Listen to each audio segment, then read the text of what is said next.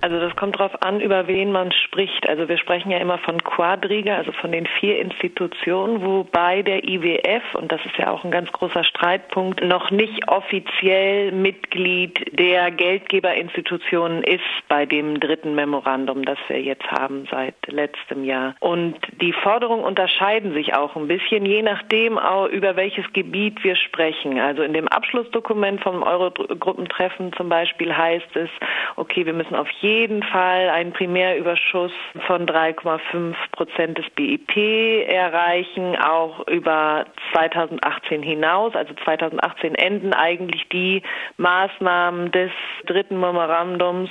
Und dann heißt es so ein bisschen schwammig, okay, es sind weitere ganz wichtige substanzielle Reformen nötig, um Wachstum und Wettbewerbsfähigkeit zu fordern, unter anderem Reformen im Arbeitsmarkt. Was das dann genau heißt, das ist Auslegungssache und es ist auch noch nicht alles so ganz zu Ende verhandelt. Also sowohl die EU-Institutionen fordern Gesetzesänderungen, die es erleichtern, Gewerkschaftsmitglieder zu entlassen, es erschweren, zu Streiks aufzurufen, aber der IWF, der eben jetzt noch gar nicht mit so richtig im Boot ist, möchte auch weitere Rentenkürzungen zum Beispiel oder dass der Steuerfreibetrag nochmal gesenkt wird also zur Information, der ist jetzt bei 8.600. Das kann man auf zwölf Monate runterrechnen, wie viel oder wie wenig das ist. Und der IWF will es auf 5.000 Euro im Jahr senken. Also das wäre knapp über 400 Euro, dass man die dann nicht versteuern muss. Also wenn man bedenkt, wie prekär der Großteil der Bevölkerung äh, jetzt schon äh, lebt, dann wird einem ganz anders, wenn man diese Forderungen dann hört vom IWF dann nochmal, die viel härter sind. Mhm. Aber da stimmen eben der IWF IWF und die EU-Institutionen auch nicht überein in allen Punkten zu den Forderungen der EU-Institutionen selbst, also Gesetzesänderungen, die es erleichtern, Gewerkschaftsmitglieder zu entlassen, sollen da drin enthalten sein. Solche, die es erschweren, zu Streiks aufzurufen mhm. oder auch neue Möglichkeiten für Arbeitgeber, Beschäftigte auszusperren. Ist das schon genauer ausformuliert, wie das gesetzlich funktionieren soll? Da gibt es mehrere Verlautbarungen. Also wie gesagt, in diesem Abschlussdokument, was eben öffentlich vorliegt, ist es relativ schwammig gehalten und es spricht eben von substanziellen Reformen auf dem Arbeitsmarkt. Aber was es dann bedeutet, das ist auch noch Aushandlungssache. Also der Wirtschaftsminister hat gestern im Parlament eine Rede gehalten, wo er auch noch mal gesagt hat, sie werden als griechische Regierung nicht noch mal weitere Reformen im Arbeitsrecht zulassen. Reform am Arbeitsmarkt ist dann nochmal was anderes, aber weitere Beschneidungen des Arbeitsrechts würde es nicht geben. Und es gäbe, behauptet der Wirtschaftsminister, sogar Verhandlungen darüber, die Tarifverhandlungen, die 2012 abgeschafft wurden unter der konservativen Regierung, diese wieder einzuführen. Was ich interessant fand, auch, dass der Wirtschaftsminister meinte, okay, der IWF hat hier wohl sehr harte Forderungen, aber er habe keine guten Argumente Seite, was ich dann auch etwas witzig fand, weil ich meine, ehrlich gesagt, in diesem Schauspiel der Verhandlungen zwischen EU-Institutionen, EWF und Griechenland kommt ehrlich gesagt nicht auf gute Argumente an. Also das haben wir leider gesehen in den letzten Jahren, dass gute Argumente die meisten Leute nicht weiterbringen, was man jetzt auch wieder an der Expertenkommission sieht, die eben gefordert hat, die Tarifautonomie wieder einzuführen, keine Ausnahmen im Mindestlohn, der sowieso nur knapp über 500 Euro liegt, keine Ausnahmen zu lassen, die Streikrechte unangetastet zu lassen. Also ich meine, das wären ja gute Argumente, um die Wirtschaft auch wieder auf Vordermann zu bringen. So hat eben diese Expertenkommission gesagt. Aber ich meine, diese guten Argumente werden ja auch nicht beachtet, wenn man hm. sich jetzt die Verhandlungsergebnisse anschaut. Du hast es jetzt gerade dargestellt, ein starker Kontrast zwischen der eingangs erwähnten Empfehlung der Expertenkommission, die ebenfalls international eingesetzt war, und eben den Forderungen der Institutionen jetzt.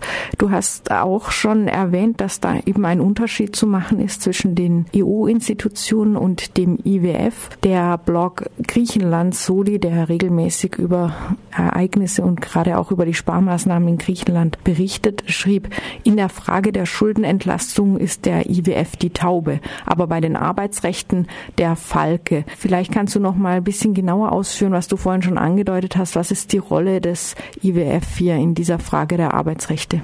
Also ich glaube, der IWF hat einfach einen anderen ideologischen Hintergrund. Also und dieser wird auch zum Beispiel von Obama wieder gespiegelt, der ja im letzten Monat in Griechenland war, um eine seiner Abschlussreden zu halten, eine seiner letzten als US-Präsident. Und er fährt eben auch die Politik genau wie der IWF, der eben sagt, okay, die Verschuldung in Griechenland muss schulterbar sein. Also wir müssen die Verschuldung reduzieren, damit Griechenland wieder auf die Beine kommt.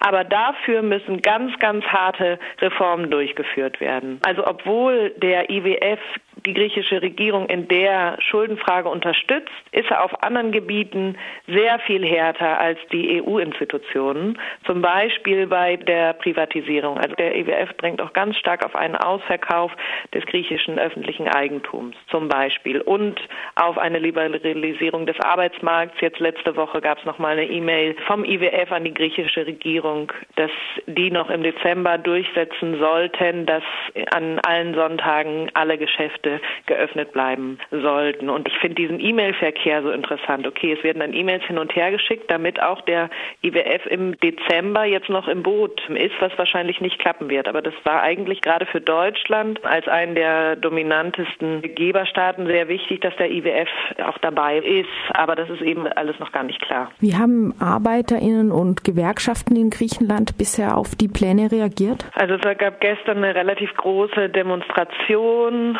von Gewerkschaften, von sozialen Bewegungen, von politischen Gruppen, um eben gegen diese Einschnitte wieder am Arbeitsmarkt zu diskutieren. Und es ist irgendwie auch interessant zu sehen, also die Regierungspartei, die Syriza-Partei hatte auch zu diesen Demonstrationen aufgerufen, selber. Also auch damit auch auf den Straßen gesehen wird, okay, es gibt unheimlich Druck in unserer Gesellschaft, wir können überhaupt keine Einschränkungen mehr durchsetzen. Aber es wird dann auf der anderen Seite wieder von der Regierung gesagt, okay, wir haben auch was erreicht, wir haben die Schulden ein bisschen verringert mit dem, was wir ausgemacht haben, aber das ist so langfristig, dass es, glaube ich, für die meisten Demonstranten, die gestern auf der Straße waren, für die meisten Gewerkschaften und Arbeiterzusammenschlüsse so weit in der Zukunft liegt, dass sie sagen, okay, das ist uns alles egal, was ihr mit den Schulden macht, aber das, was uns wichtig ist, ist hier, dass unsere Rechte jetzt und heute nicht beschnitten werden und dass wir unsere Rechte auch zurückbekommen, die ihr uns genommen habt oder die andere, die vorherige Regierung 2012.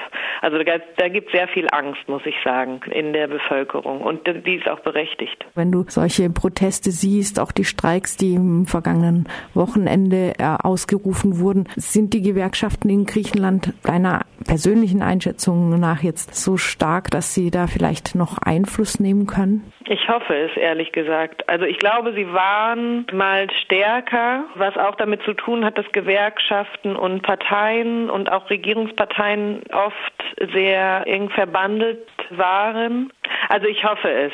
Und es werden auch immer wieder neue Gewerkschaften geschaffen. Von daher habe ich schon die Hoffnung, dass hier auch was passiert, weil es auch so um die direkte, ganz explizit konkrete Auswirkungen auf alltägliche Leben der Menschen gibt. Darum hoffe ich auch, dass von den Gewerkschaften und auch von der Bevölkerung hier wieder was kommen wird. Also dass die Proteste wieder größer werden. Wie eingangs schon gesagt, haben sich am 5. Dezember die Finanzminister der Eurogruppe getroffen und Sie waren ja auch schon mit Protesten konfrontiert aus Griechenland. Haben Sie im Ergebnis die Einsprüche, die Widersprüche gegen diese Pläne irgendwie berücksichtigt oder alles nur befürwortet, was die Institutionen da fordern? Die griechische Regierung verkauft es eben auch als Erfolg, dass eine äh, Schuldenreduzierung oder dass Maßnahmen, die auf lange Sicht die Schulden reduzieren, ähm, verhandelt wurden oder auch ähm, beschlossen wurden am Montag. Und das hat mich auch überrascht, ehrlich gesagt, dass